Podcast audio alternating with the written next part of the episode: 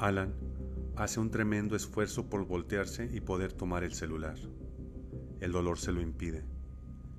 Está en una batalla entre la vida y la muerte.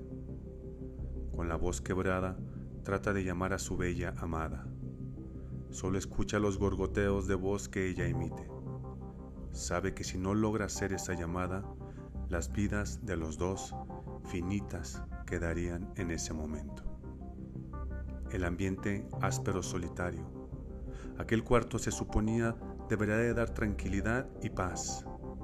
Ahora era una escena de guerra, frío, desabrido, huraño.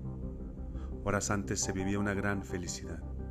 Era el comienzo de una nueva etapa que en sus vidas hoy se vio mermado, finiquitado de manera brutal e incomprensible.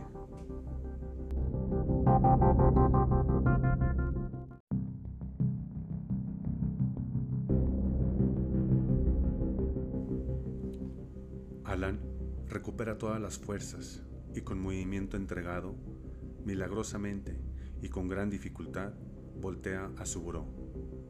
Ahí se encuentra su celular listo para ser conectado y pedir ayuda. Alan poco a poco se aferra al mueble, logrando tumbar el aparato. Con dificultad se dispone a hacer la llamada de auxilio, sin lograrlo con éxito.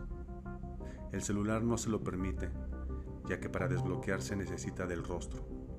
Este estaba manchado de sangre, con muecas de dolor, tensión. Automáticamente después de dos intentos, el celular se pone de su lado. Es como si quisiera darle la oportunidad de salvarle la vida a los dos.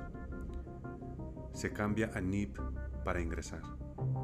Alan, de inmediato y ayudado por su índice, logra presionar los botones para que finalmente pudiera hacer esa llamada.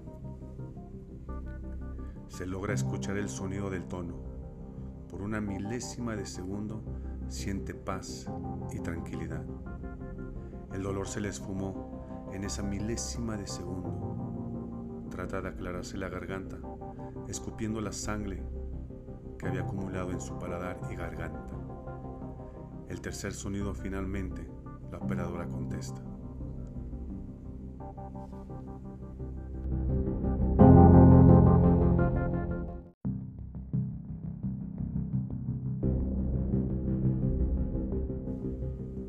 911, ¿cuál es su emergencia?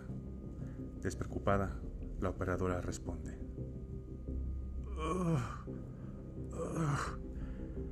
Se escucha del otro lado de la bocina. Bueno, 911, ¿cuál es su emergencia? Reitera nuevamente la operadora. Una... Una ambulancia. Estoy herido. Ayuda.